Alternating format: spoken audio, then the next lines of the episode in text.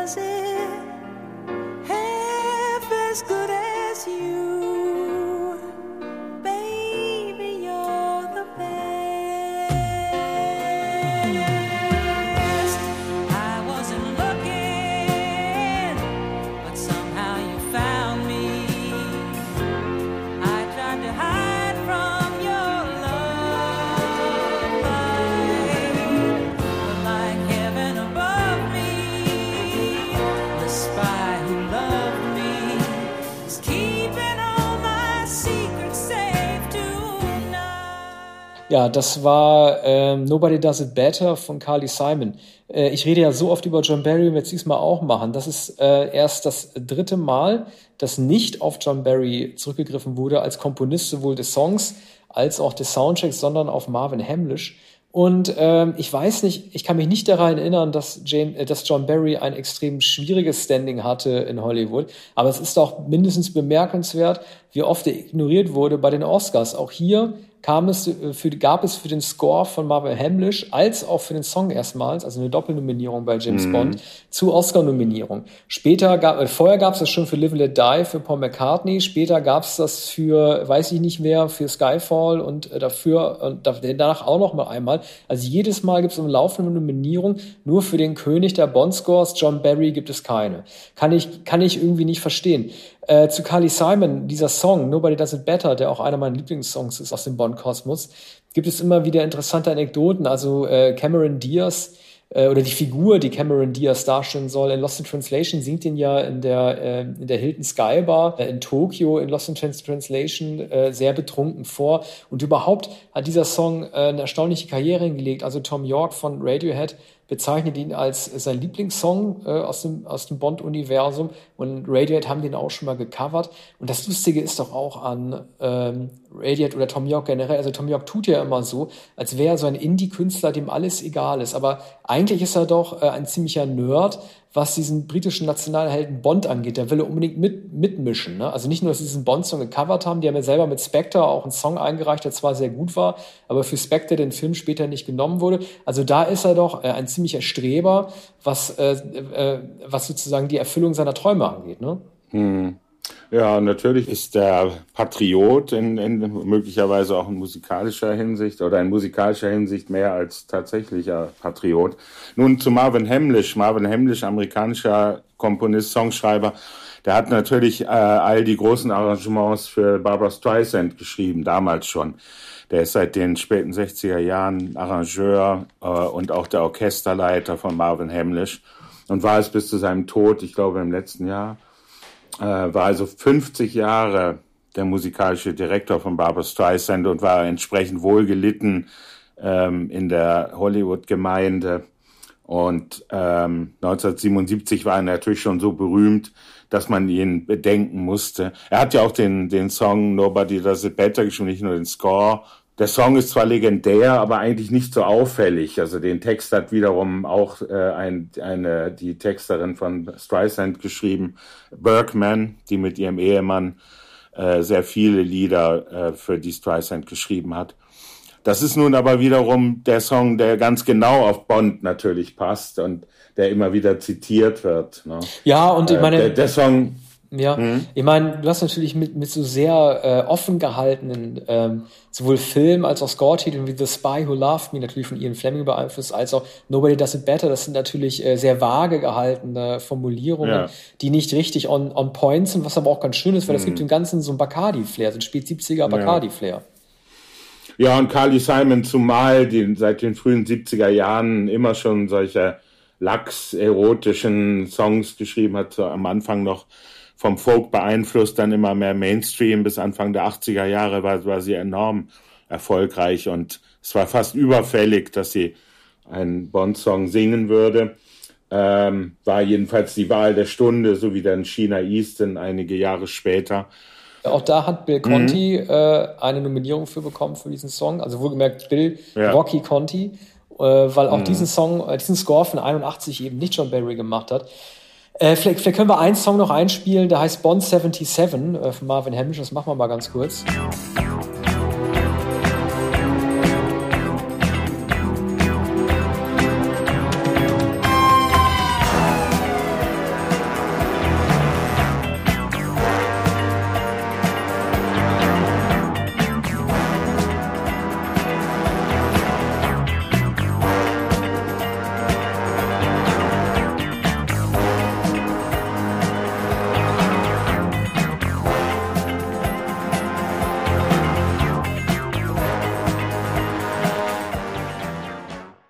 Das ist so eine Disco-Musik äh, mit viel Wawa und, und, und Effektpedal, die halt äh, dann immer benutzt wird, wenn Bond eine Action-Szene halt macht.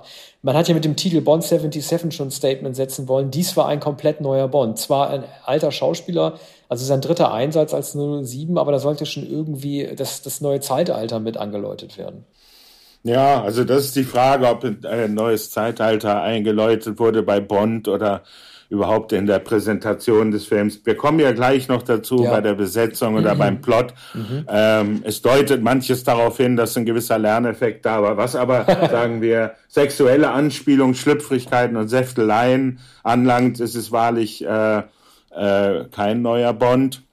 Es gibt die, die üblichen einfachen Wortspiele. Ja, auf die Natürlich, freue ich mich schon. Das machen wir, du, das Ja. machen wir gleich bei der Gut. Bond, bei der Bond-Entwicklung. Da kommen die ganzen Wortspiele, die ich übrigens in der deutschen Synchro für recht gelungen halte, ausnahmsweise. Mhm. Aber lass uns doch erstmal die Bond-Action machen. Äh, Wir bewerten die Bond-Musik.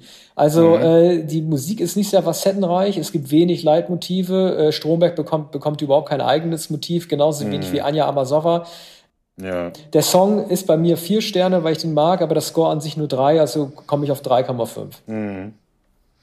Ja, also mit dreieinhalb bin ich einverstanden. Zwischen drei und dreieinhalb. Ich finde, halte das Lied für nicht so überragend und den Score nicht für sonderlich bemerkenswert, ist eher atmosphärisch unterstützend und wenig ähm, auffällig. Also drei. Sagen Drei. wir drei, damit wir nicht immer, immer das, dieselbe äh, Punktzahl vergeben. Ja, dann machen wir weiter mit der Bond Action und danach mit den Bond Schauplätzen. Bond Action, also ich weiß noch, äh, es, es, gibt, gibt ja, es gilt ja als legendär, dass in dem Moment, als Bond äh, vor seinen Verfolgern flüchtet und mit den Skiern die äh, Klippe runterjagt, äh, klassische Willy Bogner Stuntarbeit, ich weiß nicht, ob Willy Bogner das gemacht hat, aber es sieht sehr nach Willy Bogner aus. Alle natürlich fürchten müssen, ach, jetzt fliegt der James Bond mit seinen Skiern irgendwie dem sicheren Tod entgegen und dann entfaltet sich der Fallschirm und dann ist es ein Union Jack Fallschirm und es geht dann auch Ja. gleich in den Pre-Roll über mit, äh, mit der Musik von Carly Simon. Äh, da soll es damals Jubel, ähm, Stürme am Leicester Square äh, im Odeon, nee, nicht Odeon, wie heißt es noch? Na, wenn wir da im Leicester Square gegeben haben, wo das Premierenkino ist und äh, das soll sozusagen den, den Ton gesetzt haben, dass mit dem Agent in der geheimen Mission immer zu rechnen ist. Ich finde es halt sehr auffallend, ähm, wie schon damals versucht wird, also man hat 1977 erkannt, dass es ein neues Blockbuster-Kino gibt, das von Hollywood ausgeht. Nicht umsonst heißt der Bösewicht im Original ja Jaws. Ne? Es gibt Jaws, der Film, der weiß ja von 1975. Ab Moonraker, also man wollte ja zuerst auf Spy Who Loved Me ja For Your Eyes Only äh, folgen lassen. Und da haben sie gesehen, dass äh, Star Wars so erfol erfolgreich ist, dass sie Moonraker im Weltraumschiff äh, äh, fortgezogen haben. Das heißt also, die wollten tatsächlich diesmal die wollten beginnen, auf Augenhöhe mit den Hollywood-Blockbustern zu gehen. Und der Beißer selber, Jaws, folgt ja eigentlich eher dem Vampir-Genre. Das man hat schon gemerkt, wie die versucht haben, ab Ende der 70er komplett aufzuschießen. Das war das erste Mal, glaube ich, dass die sowas gemacht haben. Ja, der sogenannte Beißer. Beißer ist fast noch besser als Jaws. Äh, ist äh, sehr, ist legendär geworden dadurch, dass er in den, in den ähm, Passagen äh, des Comic Mischief und der sozusagen retardierenden Momente, also die zwar dramatisch sind, aber man weiß ja jederzeit, dass es gut ausgeht. Der wird je, jederzeit von der Kühlerhaube gestoßen, aus dem, aus dem Zug geschubst.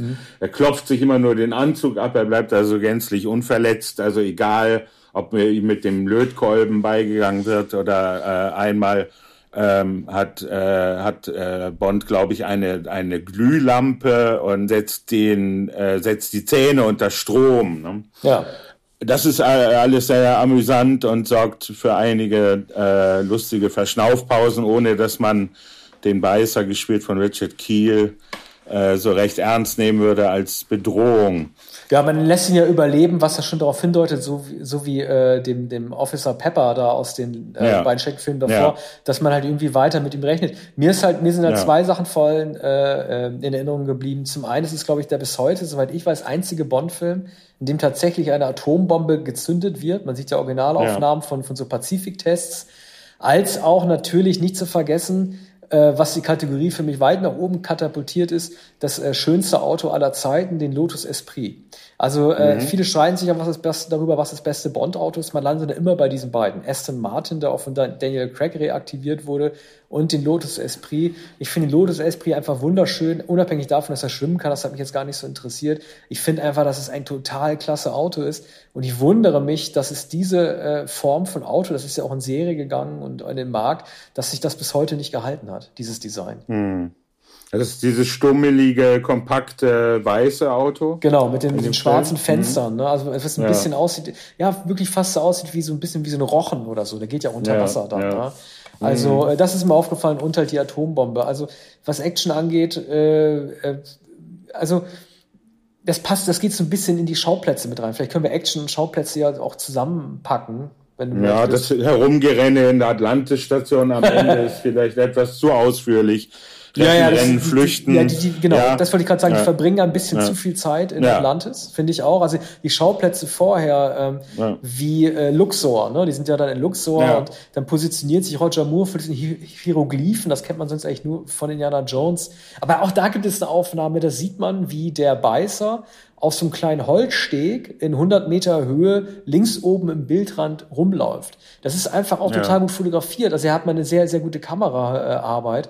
Und ähm, weißt du, das wird dann so, kon äh, so kontrastiert mit Aufnahmen unter Wasser, wo du dann so Quallen siehst, wenn die mit dem Lotus Esprit unter Wasser fahren. Das hat schon fast was von Tierschutz und die Schönheit der Unterwasserwelt irgendwie zu sehen, dass es so nicht gibt. Dazu gibt es sehr viel Uniform, es gibt die U-Boote, also das sieht nach extrem viel Geld endlich wieder aus, äh, in dem diese geopolitischen Spannungen äh, Ost und West werden ja aufgehoben. Stromberg ist der Bösewicht, wo die einfach sehr viel Budget da zum ersten Mal wieder drin, drin investiert haben, was fast aussehen könnte wie so ein U-Boot-Film der 80er oder frühen 90er. Ja, es ist vielleicht etwas zu viel, zu viel maritim oder vielmehr ultramaritim, untermaritim. Ähm, also Ägypten ist natürlich ein dankbarer Schauplatz, der aber tatsächlich äh, im Wesentlichen als Postkarte genutzt wird. Oder es gibt einmal, wie man äh, ein Jahr später auch in Tod auf dem Nil sehen konnte, das her herumlaufen äh, zwischen den Obelisken und den Pyramiden und äh, den ähm, archäologischen Städten. Aber äh, das ist kein so langer Teil wie später die ähm, Action-Szenen und unter Wasser in der, in, auf Tauchstationen. Wenn aber äh, Kurt Jürgens als Stromberg schon gar nicht mehr da ist, weil er sich nämlich mit der russischen Agentin Major, ich glaube, Adamov, Abramov, Äh, Anja hat. Asamov, äh, äh, Anja, boah, Mann, ich glaube, Asamov, das klingt so nach Asamat. Äh, Anja Amasova. Ja. Anja. Amasova, Ja, ja. genau. Gespielt von Barbara Bach, die, glaube ich, später Ringo Starr geheiratet Ja, ja, hat. die, die ist immer noch mit. Ringo zusammen. Oder sie war schon verheiratet mit Ringo Starr. Ja, also ich weiß nicht, ob sie danach, nee, die haben, glaube ich, erst danach geheiratet, aber Ja, die sind auf jeden Fall, ja, die Mhm. sind äh, einander treu geblieben, die sind immer noch zusammen. Äh, also bei den Schauplätzen ist natürlich klar, es gibt viel zu viel Maritimes, ne? Alles äh, ist völlig klar. Aber ich finde, dass alles, was die zeigen, teilweise so gut aussieht. Man darf ja auch nicht vergessen bei den Schauplätzen, ne? Ken Adam. Ne? Also die Art Direction wurde ja auch nominiert. Also, dass er diesen Hangar gebaut hat, von dem ja viele behaupten würden, also so ein Myth, dass Stanley Kubrick da Sachen gedreht hätte von dieser als Second Unit, was also ist das totaler Quatsch. Also wieso sollte denn Kubrick diese Action-Szenen drehen, die äh, noch nicht mal so gut choreografiert sind? Also das halte ich, das halte ich für ein ganz, ganz blödes äh, Urban Legend. Ja, aber also ich finde die, die Ken Adams Setarbeiten auch von Atlantis. Ne? Äh, am Anfang ist gar nicht, als das Ding zum ersten Mal aus dem Wasser rausfährt, sieht man, dass es ein Modell ist und da ist gar nicht so klar, wie groß das Ding eigentlich sein soll. Ne? Aber ich finde, dass das, das Set, äh, Set Decoration dass es so gut aussieht und die Schauplätze so gut aussehen, gerade Ägypten, äh, wenn du das mal vergleichst mit diesem schwarzen Anzug, in dem Bond rumläuft und diesem weißen Kleid, das Barbara Bach trägt. Also für mich kriegt das eine 5, die Ausstattung, trotz allem. Ja, dann kommen wir doch gleich mal auf den Bond-Bösewicht zu sprechen, äh, Stromberg. Stromberg wird ja auch deshalb in eine Reihe mit Gerd Fröbe gestellt, weil er der zweite große deutsche Bond-Bösewicht in der Bond-Reihe gewesen ist. 13 Jahre nach Fröbe. Aber die beiden unterscheiden sich doch ziemlich doll. Also ähm, äh, Auric Goldfinger ist derjenige Schurke, der durchaus auch mal außerhalb seiner eigenen vier Wände unterwegs ist oder sich im Golfspiel mit James Bond äh, misst, während Stromberg doch jemand ist, der äh, die ganze Zeit meist nur in seiner Unterwasserfestung Atlantis bleibt. Ich glaube, er wäre besser gewesen, wenn er sich zumindest einmal im Film mit Roger Moore auch mal auf neutralem Gebiet getroffen hätte. Aber wenn er immer nur in seiner Festung ist, dann ist er natürlich immer in der Vorteilssituation und fühlt sich immer überlegen und kann nicht wirklich herausgefordert werden. Nun weiß ich nicht, ob es nicht vielleicht einfach auch ähm, eine Drehbedingung gewesen ist, die Kurt Jürgens damals gestellt hat, dass er, ähm, äh, der so ein bisschen an Marlon Brando erinnert, durch seine wallenden Gewänder einfach auch keine Lust hatte, sich einfach auch mehr irgendwie zu bewegen. Aber das äh, nimmt natürlich sehr viel äh, von dem Reiz der Figur einfach weg, wenn er die ganze Zeit immer nur zu seinem Esstisch einlädt. Ja, er ist äh, sehr statisch insofern, als er sich enttäuscht und verbittert von der Welt in seinem Weltekel zurückgezogen hat in, in sein äh, Atlantis, in die Unterwasserstation, von der aus er alles dirigiert. Und er verlässt diesen ähm, Platz gar nicht mehr, hat also herrschaftliche äh, Bereich dort und, und, und sitzt in seinem Unterwasserpalast und äh, be bewegt sich auch sehr äh, gemächlich durch seine Räume, als, als, als Bond sich als Unter Unterwasserwissenschaftler oder Unterwasserbotaniker oder Fischexperte ausgibt, äh, stellt er einmal eine Frage nach einem besonderen Fisch, der vor, vor dem der im Aquarium zu sehen ist oder vor dem Fenster und Bond kann die Frage beantworten. Kurt Jürgens äh, hält auch große Reden natürlich vom Weltgebäude herab oder vielmehr und, und äh, unterhalb des Wassers philosophiert er äh, über die, die menschliche Natur. Das sind also die üblichen äh, Ansprachen eines Bond-Schurken. Ja, aber die drei schönen, weißt du, die drei schönen Elementbeschreibungen. Schönheit, Hässlichkeit und Tod. Ne? Das ja. sagt er, findet man alles unter Wasser. Und das spiegelt mhm. ja eigentlich auch eher seine kleine Welt, Weltperspektive mhm. äh, ähm, wieder. Ne? Das ist ja nicht wirklich, ich meine, wie kann er denn die Welt auch kennen, wenn er die ganze Zeit nur die Unterwasser, ja. die Unterwasserwelt sieht? Ich meine, er ist ja, äh, weißt du, er sagt dann sozusagen, warum versuchen wir das Weltall zu erobern, wenn sieben Zehntel der Tiefe unerforscht sind? Ja. Gemeinplätze eigentlich, ne? Ja, ja, schon. Aber er hat sich wohl zur Aufgabe gemacht, diese Tiefen zu erforschen, wobei ihm nicht mehr viel Zeit bleibt. Also ist dann schon ein sehr alter Bösewicht, der ja als Bösewicht eigentlich auch gar nicht erkennbar ist. Also weshalb er etwa die Weltherrschaft an sich reißen will, da er die Menschheit längst aufgegeben hat, ist hier nicht erkennbar. Er sagt, sagt auch nicht, diese Menschheit hat es nicht verdient, weiter zu existieren, sondern vielmehr möchte er ja das Unerforschte noch erforschen, wobei man seine wissenschaftlichen, äh, seinen wissenschaftlichen Impetus eigentlich nicht erkennt. Er Was ist der denn vom Beruf her eigentlich? Ja, das weiß, das weiß man, glaube ich, gar nicht. Also über den Hintergrund wird nichts gesagt, warum er sich, abgesehen von seiner Verbitterung und seiner Menschen, äh, seinem Menschenekel, weshalb er sich unter Wasser zurückgezogen hat, abgesehen von der Faszination äh, von der Einsamkeit und der Faszination für das Meer, wird niemals gesagt, was er etwa früher gemacht hat, ob er Unterwasserbiologe ist oder äh, ne, Fischforscher oder ja, so. Jedenfalls der alte Mann und das Meer. Ja, ja, so so ist es. Und und äh, naja, Kurt Jürgens jedenfalls äh, war war damals schon äh, recht alt, 1977, ähm, starb 1982 und hat ein mindestens eine ein großes Buch geschrieben, hat dann noch äh, Romane geschrieben, aber und kein bisschen Weise war äh, äh, seine Autobiografie betitelt und die war ein sehr, sehr großer Verkaufserfolg in Deutschland. Der hat schon in, in, in den äh, 50er Jahren in, in großen deutschen Filmen, nicht nur in deutschen Filmen gespielt, sondern dann auch Fähre nach Hongkong mit Orson Welles äh, war also auch im englischen Kino äh, gefragt. Des Teufels General ist es einer seiner großen Filme, Kurier des Zaren und so weiter. Und mittlerweile war er aber etwas schwer geworden und man, man sieht auch dann den Bauch und unter seinem äh, Wams, unter seinem Gewand.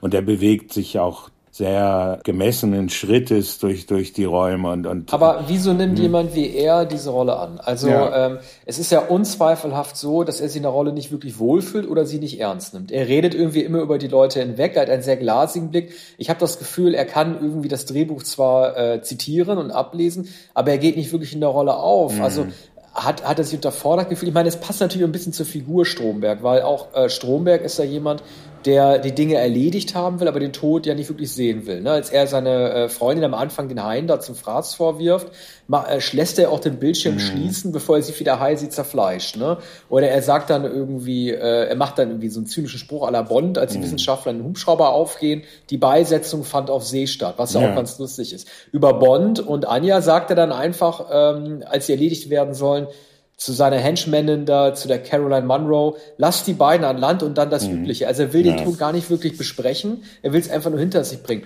Und so kam mir Stroberg, äh, ja. kam mir Kurt Jürgens in der Rolle auch vor. Ich verstehe nicht, warum man ihn so als Superbösewicht der, der ersten 20 mhm. Bond-Jahre darstellt. Ja, er ist, er ist lebensmüde und die Lebensmüdigkeit zeigt sich nicht nur äh, an den Tränensäcken von Kurt Jürgens, sondern eben auch in, in seiner Rede.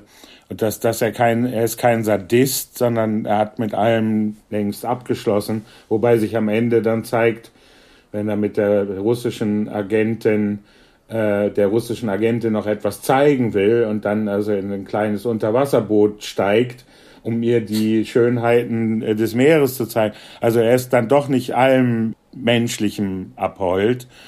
Aber ich glaube, Jürgens hat die Rolle natürlich angenommen, weil sehr viel Geld geboten wurde, weil es eine große internationale Rolle war, weil er in der Tradition von Gerd Fröbe stand und äh, weil er da nicht widerstehen konnte. Er hatte einen sehr luxuriösen Lebenswandel, hatte Häuser in Saint-Tropez, in, in, in Wien und pflegte also den Lebenswandel eines Playboys. Ne? Ich meine, Marlon Brando hat ja die Summe auch bekommen, ne? Mhm. Für Superman, so ein Riesending. Ja, Brando hat wahrscheinlich etwas mehr Geld äh, als Jürgens bekommen.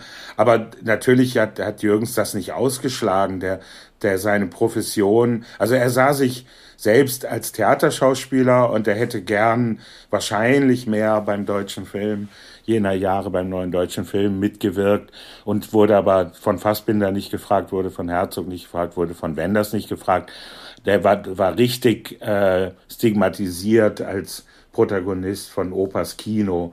Und er hat dann versucht, in einigen Avantgarde-Filmen zu spielen, hat aber gemerkt, dass er, dass das bei der Kritik gar nicht gewürdigt wurde. Und er hat tatsächlich in einem Film von Uli Lommel eine Rolle gespielt, die Brandos äh, Rolle in, äh, in Der letzte Tango ähnlich war. Und das wurde über, anders als bei Brando überhaupt nicht anerkannt. Und dann hat er wahrscheinlich da dem Motto von Robert Mitchum folgend, ihr könnt mein Gesicht kaufen, aber nicht mich, hat er sich da einfach äh, hingestellt und das gemacht, was er am besten konnte, nämlich eindrucksvoll, majestätisch auszusehen und sich wenig zu bewegen. Ne? Mhm. Also insofern äh, wahrscheinlich auch passend für, für die Rolle des Drehbuchs, sonst hätte man ihm wahrscheinlich auch gesagt, der, der Louis Gilbert hat Regie geführt, der, auch der hätte ihm wahrscheinlich gesagt, naja, vielleicht können Sie sich ein bisschen mehr bewegen ja. und, und etwas äh, lebendiger sein. Naja, er hat zumindest einen sehr markanten Filmtod. Also der Gesichtsausdruck im Moment, als er sich noch versucht, am Esstisch festzuhalten, äh, bevor er nach unten bricht, das sieht schon sehr nach guter alter Theaterschule ja. und Entsetzen aus. Ne? Also das sind andere schon deutlich schwächer gestorben. Vielleicht können wir mal kurz zu sprechen kommen auf den zweiten Antagonisten des Films, nämlich Jaws, Beißer, eine sehr prägende Figur ähm, in dem Franchise. Er hat ja noch einen zweiten Auftritt in Moonraker erhalten. Richard Keel äh, wo er noch cartoonesker angelegt ist als in Moonraker, auf den Film werden wir auch noch zu sprechen kommen, wird es ja zu sehen geben, wie er am laufenden Band äh, äh, Bond verfolgt und es nicht nur jedes Mal scheitert, sondern jedes Mal auch in so einem Trümmerhaufen endet. Und ähm, das will, ist ja auch schon angelegt. Ich frage mich noch beim Beißer, also kein Henchman darf eigentlich öfter scheitern als Jaws. Das ist hiermit praktisch festgelegt in, in dieser Comic-Darstellung. Ich musste nur so lachen äh, bei seinem ersten Angriff, diesem vampiresken Angriff auf diesen äh, Ägypter, der während der Gizeh-Pyramiden-Lightshow vor dem Beißer flieht und dann ähm, sozusagen das Falscheste tut, was man überhaupt machen kann, nämlich sich von der Menge zu entfernen, die ihn ja theoretisch schützen könnte, zu so einem Verlies zuzurennen, wo wirklich keiner ihn mehr sehen kann, sich dann selber einschließt, was der Beißer aufbeißt und dann in aller Seelenruhe abgeschnitten von den Zeugen dann getötet zu werden. Ja, aber Nebendarsteller sind natürlich immer sehr ungeschickt in Bond-Filmen und auch äh, andere Agenten, äh, auch, auch äh, Schurken äh, die verhalten sich äh, ausgesprochen unlogisch. Ne? Und die sind natürlich auch leicht zu opfern. Und äh, es muss natürlich auch der Beißer immer wieder in Aktionen gezeigt werden. Und bei fieseren und tödlichen Aktionen, die es natürlich äh, bei Bond äh, nicht geben kann. Ne? Bond obsiegt ja jedes Mal und das, das hat einige Komik und die, diese retardierenden Momente von, von Comic Mischief, die sind hier äh, sehr gut gemacht mit dem Beißer, weil das Gebiss natürlich äh, eine Sensation ist. Er wird einmal unter Strom gesetzt und dann fliegt er aus dem Zug. Aber am Bahndamm klopft er sich gleich den Anzug äh, ab. Er wird also auch gar nicht ernstlich verletzt. Aber diese Figur, wie, wie die meisten Co-Schurken, ist, ist natürlich äh, so eine, eine äh, Nebenrolle, die unabhängig der Handlung eigentlich funktioniert. Ne? Weißt du, was total interessant wäre? Äh, bei MGM, die jetzt ja, ähm, das ja gekauft wurde von Amazon, gibt es immer wieder ja. Überlegungen, so Prequel-Serien zu Bond zu machen. Seine mhm. Jugendjahre, seine, seine Anfangsjahre beim mhm. MI6. Das würde einen auch interessieren, wie der Beißer zum Beißer geworden ist. Ne? Also mhm. so ein absolut ton- und wortloser Mörder, der keinen Laut von sich gibt. Das wäre mal eine interessante Geschichte, weil die meisten Bond-Bösewichte haben ja alle so einen Makel an sich, so einen vermeintlichen Makel. Und wie das entstanden ist, wie sie zu einem Superschurken werden konnten, das wäre mal was, was ich echt gerne sehen würde. Ja, und man müsste auch einen Dentisten fragen, wie das sich mit diesen Stahlzähnen verhält. Ne? Absolut. Ob, ob, die, ob die aus... Äh Full Metal Jacket sind oder aus, aus welchem Material das eigentlich gemacht mhm. ist. Ne? Und ja. er ist natürlich auch sehr, sehr groß und schwer. Ne? Also äh, insofern gehört er auch äh, ohnehin schon zur Risikogruppe. Und äh, ich glaube, äh, der Schauspieler ist, äh, war äh, zwei Meter, über zwei Meter. Über zwei Meter, äh, Basketballgröße. Und er, er führt die Tradition des Kampfes äh, in einem Zugabteil fort. Ne? Hat ja äh, Robert Shaw schon gemacht in Moskau und dann ähm, der Henchman PV in Live and Let Die. Also auch hier gibt es einen Kampf auf beengst, be, äh, beengtem Raum zwischen Bond und äh, dem Beißer, bei dem er dann auch per Fußtritt aus dem Fenster äh, geschossen wird. Mhm. Quasi, ne? Ja, gut. Äh, machen wir, äh, müssen, müssen die Kategorie noch bewerten. Also ähm, ich kann dieses Lob an Kurt Jürgens nicht äh, wirklich teilen. Äh, würde allerdings in dieser Kategorie aufgrund des Beißers ähm, äh, immer noch 3,5 geben. Mhm. Ja, damit äh, bin ich, bin ich einverstanden zwischen drei und dreieinhalb. Der Beißerne natürlich äh, als Figur vier. Mhm, okay, dann äh, machen wir mal weiter mit der nächsten Kategorie, nämlich der Bond-Entwicklung.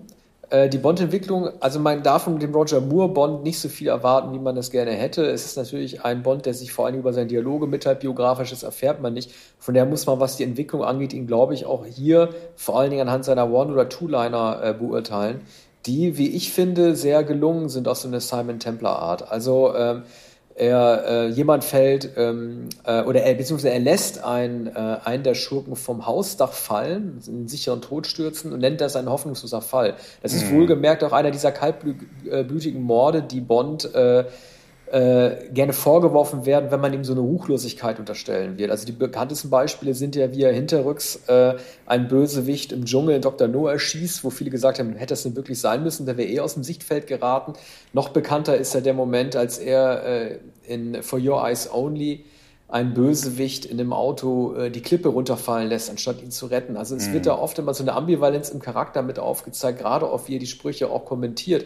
Manchmal äußert ja der Roger Moore Bond auch eine Verunglimpfung gegenüber äh, Toten, die äh, keine Schurken gewesen sind. Ne? Also er hängt ja in diesem Film auch so ein Schild außer Betrieb an, an dem toten Ägypter fest, der eigentlich niemandem was zu Leide getan mhm. hat. Auch da kennt er weder Freund noch Feind. Mhm. Aber manche Sprüche sind auch lustig. Ne? Also er, er lässt den Beißer unter so einer Schutzschicht von Brettern begraben und sagt dann auf Holz, Klopfen bringt Glück. Und der lustigste One-Liner ist eigentlich ein Two-Liner, nämlich bei Q im Labor, als äh, an so einer äh, Bartheke so eine Art äh, Oddjob-Teller mit äh, Klinge jemandem den Kopf absäbelt und dann kommt der Spruch, dieses Lokal wirft was ab und dann sagt Bond im Schnitt ja. Also das fand ich dann auch ganz lustig als Two-Liner. Mhm. Aber ich frage mich auch hier wieder, warum präsentiert eine Q am laufenden Band tausende Methoden vor Bond und Bond entscheidet sich dann doch nur ein oder zwei davon mitzunehmen? Mhm. Ja, es soll nur hergezeigt werden. Ne? Die Instrumente werden gezeigt, aber nicht alle eingesetzt. Und äh, also da ist ein Überschuss an Ideen, an, an Erfindungsreichtum der tatsächlich gar nicht äh, in, den, in den Plot eingebaut werden kann. Ne? Also sie haben natürlich im Laufe der Filme gemerkt, dass, dass die One-Liner oder diese Punchlines sehr gut funktionieren. Richard Maybaum hat, hat am Ende wieder das Drehbuch geschrieben mit einem Co-Autor. Die Idee der, der Gadgets, äh, die haben sie natürlich auch immer weiter fortgesetzt, ohne alles einzubauen was sie sonst noch so auf Lager hatten, ne? was sie allerdings dann bei künftigen Filmen noch verwenden konnten. Ne? Aber man, manches, äh, das, was dann später in den 80er Jahren beklagt wurde, also der Leerlauf der Reihe hat sich hier natürlich schon angedeutet in einer gewissen Routine. Ich wollte noch eines sagen zum Drehbuch von Richard Maybaum, der äh, seit den 60er Jahren schon die Filme geschrieben hat. Einerseits äh, war Sterling Siliphant, ein berühmter Hollywood-Drehbuchautor, der in der Hitze der Nacht geschrieben hat äh, im Gespräch oder hat auch einen Entwurf gemacht. Andererseits der britische Autor Anthony Burgess, der Clockwork Orange geschrieben hat, auch dessen Entwurf wurde nicht akzeptiert und am Ende wurde dann Maibaum geholt, nachdem es verschiedene Entwürfe gab und man hat sich hat den verlässlichen Autor wieder beschäftigt, was ja meistens bei der Bond-Reihe so war. Burgess hätte ja eine gute Verbindung zu Kubrick auch äh, mit hergestellt, über den ja, wie gesagt, ja. von ihm ja, wie gesagt, behauptet wurde, er hätte irgendwie die Ken Adams-Sequenzen mit den U-Booten gefilmt, hm. was, äh, was natürlich totaler Quatsch ist. Äh, aber Bond ist ja auch jemand, der hier äh, zum ersten Mal auch mit den Russen, glaube ich, dann auch zusammen. Na gut, er hatte ja die ähm, Liebeskuss aus Moskau natürlich schon, aber hier äh, geht es um die hohe Politik. Ne? Also der Gegenspieler Gogol, den man schon ein paar Mal gesehen hat. Äh, es wird ja auch gesagt, hier geht es um die Epoche, eine neue Epoche anglo-sowjetischer Kooperation. Hier wird ja die Perestroika quasi vorweggenommen und da erstmal Bond auch äh, sehr hochrangig auch beschäftigt, um Frieden zwischen beiden Seiten herzustellen. Ne? Ja, wir haben noch gar nicht gesprochen über die äh, über diese überraschende, ähm, wie sagt man, bilaterale Verbindung zwischen ja. dem äh, englischen Geheimdienst und dem russischen mhm. Geheimdienst. Also der KGB wird hier gezeigt, er wird natürlich gezeigt als äh, attraktive Agentin. Es gibt aber auch einen General, glaube ich, ne? Generaloberst. General Gogol. Des, ja, General Gogol des KGB, der auch immer wieder in lustigen Szenen hier mit M zu sehen ist. Und äh, hier wird also so, wie man so sagt, augenzwinkernd der der Kalte Krieg oder der Antagonismus beschrieben.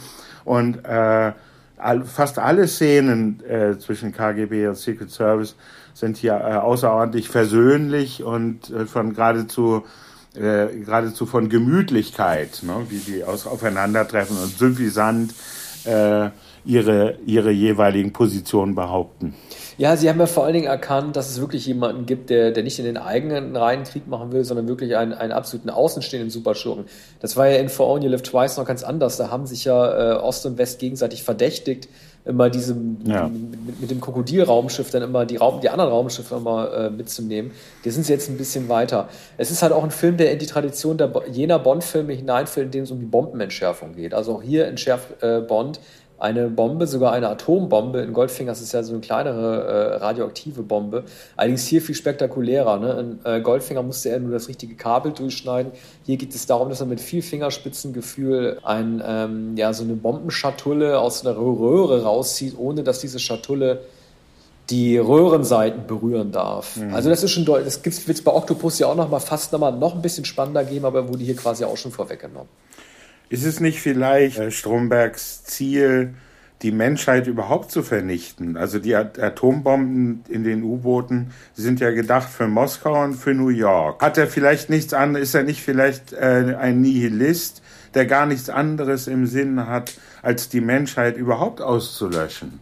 Ja, vielleicht schon, aber das Problem ist ja, äh, normalerweise würde man ja Raketen auf New York und Moskau schicken, damit äh, äh, Warschauer Pakt und NATO denken, das war jeweils der Gegner. Und sich gegenseitig Aber da- wie in Wargames dann bekämpfen. Genau, aber die arbeiten ja schon miteinander, auch das wird Stromberg wissen. Stromberg wird ja wissen, dass äh, USA und äh, Sowjetunion längst miteinander in Kontakt sind und weiß, dass es niemals zu etlichen atomaren Gegenschlägen führen wird. Also eigentlich ist die Idee, äh, ist die Idee doof, nur zwei Atombomben äh, abzuwerfen. Damit zerst- zerstörst du zwar zwei Städte und verstrahlst die äh, Gegend und tötest viele Menschen, aber es wird ja niemals zum Dritten Weltkrieg führen, weil die ja längst wissen, wer dran schuld ist.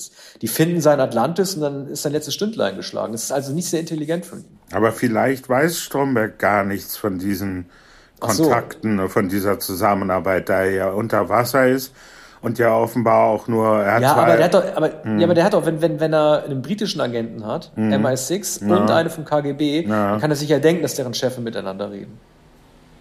ja, es sei denn, er, er glaubt nicht, dass die beiden überhaupt miteinander Kontakt hat, die er da festgesetzt hat. Ne? Ich weiß nicht, ob, ob das erkennbar ist, dass, dass Bond und äh, also Die standen auch nebeneinander. Also der hat die doch beide aus der, der hat die doch beide aus dem U-Boot rausgezogen. Also die waren schon miteinander. Ja, dann müsste es eigentlich spätestens erkennen. Und ähm, er freut sich aber noch immer des Lebens und verabschiedet sich wieder einmal von Bond, nimmt aber dann Asamova mit in diesem äh, Unterwassergefährt, um ihr die Korallen. Ich weiß, was will er ihr eigentlich zeigen? Die Korallen oder oder ein noch schöneres Atlantis oder eine andere Station oder was? Ich weiß es ehrlich gesagt gar Es nicht. wird, Also, wird glaube ich, gar nicht gesagt, was, was er ihr unter Wasser noch zeigen will. ich meine, ich meine, die Darstellung, äh, die, also der, der Umgang der Produzenten mit dem, was sie mit der Unterwasserwelt darstellen wollen, ist sowieso sehr ambig. Weil auf der einen Seite, als sie in Lotus Esprit durch das Meer fahren, äh, bewundern die beiden Agenten unter Wasser die Schönheit der, der Flora und Fauna. Äh, Stromberg will nur Städte vernichten, nicht das Meer. Aber als es dann den Russen und den Briten gelingt, man sieht das dann anhand der Dokumentaraufnahmen, äh, Atombomben unter Wasser hochgehen zu lassen, äh, ähm, mit den riesigen Atompilzen, die Mushroom Cloud sieht man dann ja auch, wird ja quasi suggeriert, dass es total, dass es, dass es, dass diese Explosionen total egal sind, weil keine Menschen gestorben sind, sondern nur die Unterwasserwelt, Unterwasser-Atombombentests quasi äh, äh, eine Auswirkung gehabt haben. Also das ist eine sehr, sehr, sehr äh, un, unbefriedigende Darstellung, welchen Wert man eigentlich dieser Natur dann letzten Endes beimisst. Ne? Ja, der, der Blick auf äh, unterirdische oder Atom, Atombombentests im, im äh, Meer hat sich dann ja gewandelt in den Ja. Jahren danach. Hier war also noch eine gewisse Rücksichtslosigkeit äh, der Natur gegenüber, die man heute im Film nicht mehr sehen würde. Aber Ja. so, das ist natürlich auch die Sorglosigkeit oder eine gewisse Skrupellosigkeit der, der Bond-Filme, dass so vieles ähm, äh, nicht bedacht wird, äh, was sozusagen nicht unmittelbar mit dem Plot zu tun hat oder mit, mit, mit den Spannungselementen. Ne? Also Ex äh, Explosionen riesigen Stils und gar eine Atombombe, das ist, äh, ist natürlich das Mindeste, was man von einem Bond-Film erwarten kann. Ne? Und das konnte ja nicht immer weiter gesteigert werden, wobei der nächste Film natürlich dann, da braucht es dann schon das Weltall. Ne? Die Unterwasserwelt war erstmal abgeschlossen und dann kam, kam der Weltraum hinzu. Äh, also ich gebe ähm, der Kategorie Bond-Entwicklung äh, eine 3. Also Bond entwickelt sich nicht, aber er ist unterhaltsam. Also Roger Moore ist ganz angekommen in der Rolle. Ich gebe ihm Ja. 3, das ist okay. Ja, von Roger Moore hat man äh, keine Entwicklung mehr erwartet. Eigentlich wollte man ja, dass äh, Roger Moore sich nicht mehr entwickeln würde. Ich habe hab kürzlich äh, ein, ein, einen Film gesehen, in, in dem einige äh, Jüngere, also heute Jüngere äh, äh, Zuschauerinnen sich zu äh, Roger Moore bekennen. Also äh, nicht Sean Connery, Ah. sondern die Roger Moore bewundern und äh, die also eine große Vorliebe als, wie gesagt, heute junge Frauen für Roger Moore haben. Ja, drei. Also ich würde gar nicht Entwicklung sagen, sondern äh, Moore hat, hat, äh, hat die Rolle jetzt endgültig für sich eingenommen. Und äh, die, die, das alte Schismat äh, äh, zwischen Connery und äh, Moore wird sich niemals auflösen lassen. Aber in späteren, äh, in den späteren äh, äh, kommt ja noch Daniel Craig dazu, der glaube ich auch eine gute Chance hat, sozusagen als authentischer Bond zu gelten, mehr äh, sogar als äh, Pierce Brosnan. Aber darüber sprechen wir bei anderer Gelegenheit. Ja, also wie viel würdest du, wolltest auch drei? Ach so, geben, ne, ja, oder? ja, drei. Ja. Mit drei bin ich einverstanden. Also eigentlich könnte man sagen, entweder sagt man vier oder fünf. Ne? Der Roger Moore ist jetzt in die Haut von Bond Ja, auch oder man recht, sagt ne? eins, Also- es gibt keine, keine Entwicklung. Also Ent Entwicklung. Da würde ich eher zum Positiven Ja. tendieren. Entwicklung kann man- vier, hast du recht. Die, die, die Entwicklung beginnt dann oder die eigentlich die Regression oder die neue Justierung von Bond äh, kommt dann natürlich mit Timothy Dalton in, in einigen Filmen. Ja, und ich meine, die, die Drehbuchsprüche, die Bonliner passen, aber die sind auch lustiger in diesem Film und äh, auch wenn es nicht nur um Humor gehen sollte, wenn man eine Figur äh, beurteilt, muss doch die Handlung doch letzten Endes auch zum Wort passen. Ne? Und wenn er schon jemanden irgendwie sehr rücksichtslos umbringt oder sich über Tote lustig macht, dann kann man zumindest die richtigen Sprüche machen. Ja, also dann also- ich doch auf vier. Ja, Roger Moore geht, ja, Roger Moore geht eben über alles hinweg und, und dann der Shakespeare-Meme mit Timothy Dalton ist nicht über alles Ja. hinweg, sondern da konnte man dann sagen, ja, der hat die Rolle tatsächlich als Zyniker und als, als eigentlich bitteren Agenten angelegt und, und da zeigte sich dann, dass sich niemand Bond so vorstellen äh, wollte. Aber dazu kommen wir dann in einigen äh, Folgen. Dann kommen wir jetzt zur letzten Kategorie, nämlich dem Bond Girl. So, also Barbara äh, Bach äh, ist äh, kein Bikini Girl, so wie es Britt Eklund gewesen ist im Colt oder Jill St. John in Diamonds Are Forever äh, oder so ein bisschen das kartenlegende Mäuschen Jane Seymour in Live and Let Die, sondern sie ist tatsächlich eine ihm nahezu ebenbürtige Frau, was sehr selten ist und tritt dadurch in die Tradition von Anna Blackman aus Goldfinger als auch Tracy, der Comtessa aus On Her Majesty's Secret Service.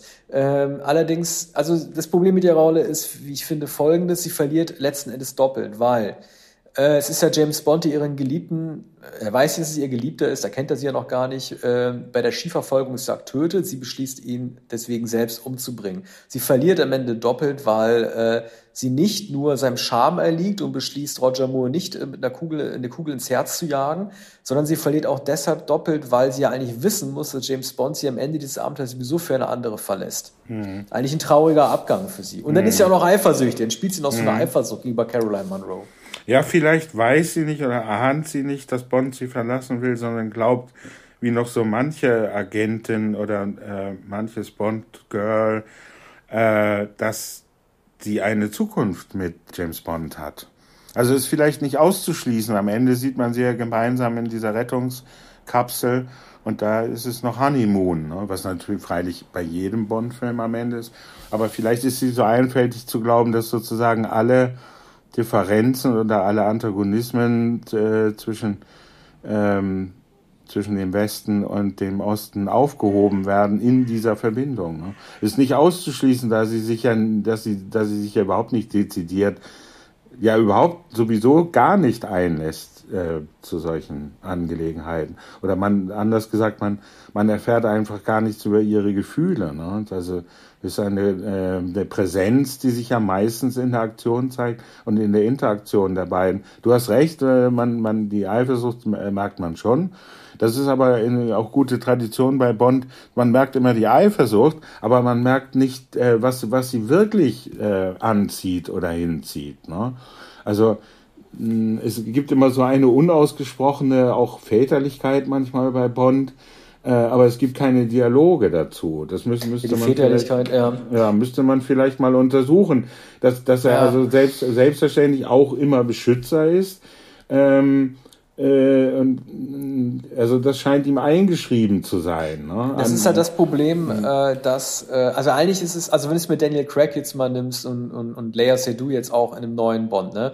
Craig ist 51, sie dürfte so um die 30 sein. Das ist halt das Problem, dass die Bond-Produzenten irgendwie immer wieder haben, dass sie sagen, Bond muss eine gewisse Reife haben. Roger Moore war in dem Film ja auch schon 52 Jahre alt, aber die es dann ja nicht einsehen, eine halbwegs gleichaltrige äh, Partnerin ihm zur Seite zu stellen. Das Bond-Girl muss immer deutlich jünger sein. Und da, da können sich auch die jetzigen Bond-Leute so fortschrittlich äh, geben wollen, äh, wie sie wollen. Äh, sie suchen sich trotzdem als Partner immer die deutlich jüngere Frau aus. Und dieses Muster hast du da mit Barbara Bach und Moore natürlich auch.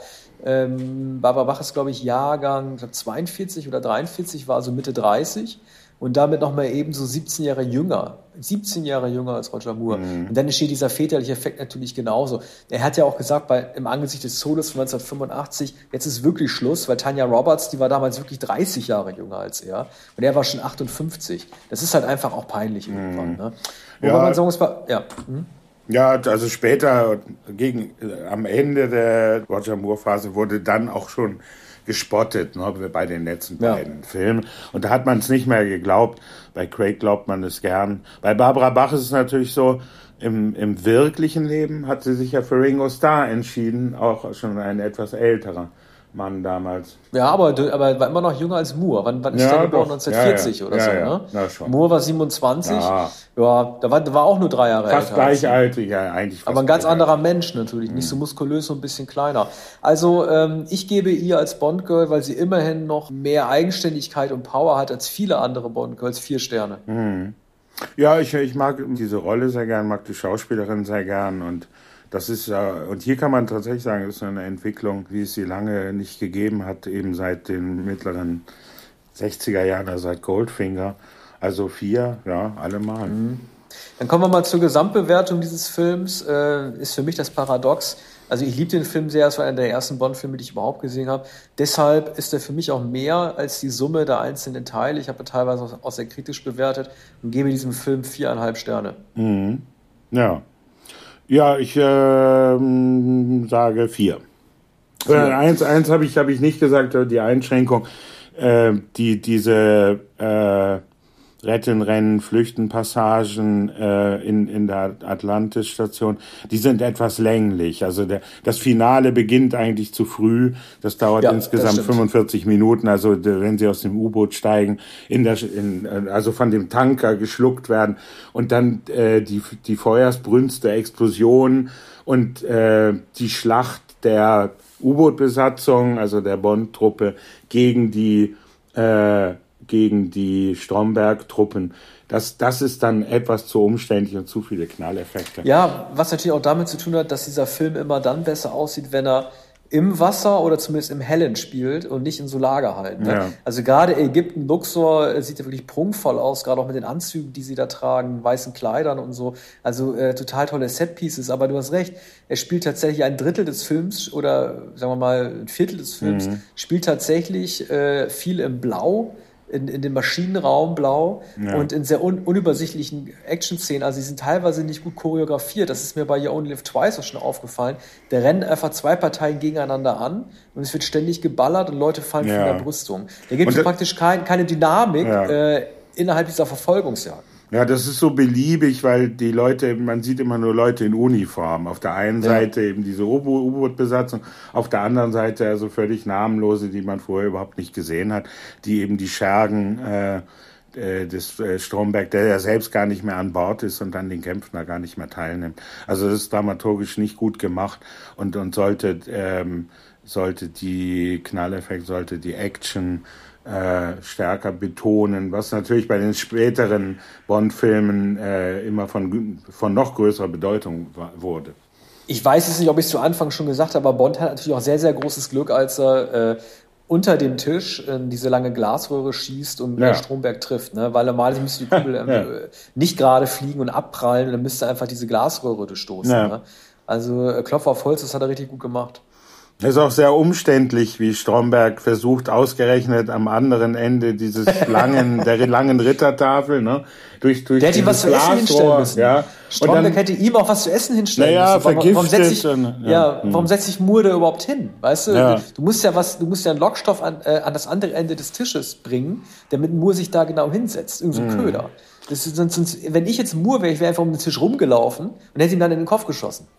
Ja, und Stromberg hätte wenigstens, als er merkte, dass der Schuss ja daneben gegangen war, hätte er wenigstens mal aufspringen können, statt auf seinem Thron sitzen zu bleiben und dann in den Bauch oder in noch weichere Teile getroffen zu werden. Ja. Ja, naja, aber äh, genau, du hast ja eine Wertschöpfung gegeben. Vier ja, hast du gesagt. Ne? Vier, ne? vier. Gut. Gut, dann mhm. haben wir es äh, für heute mit Bond geschafft. Der nächste Bond-Film wird Moonraker, aber wir machen aber äh, als nächstes erstmal mit dem zweiten Teil unserer Filme von 1988 weiter. Ja, das ist sicher. Also Gut. vielen Dank also, für heute. Bis dann. Bis bald. Ja, Tschüss. bis dann. Tschüssi.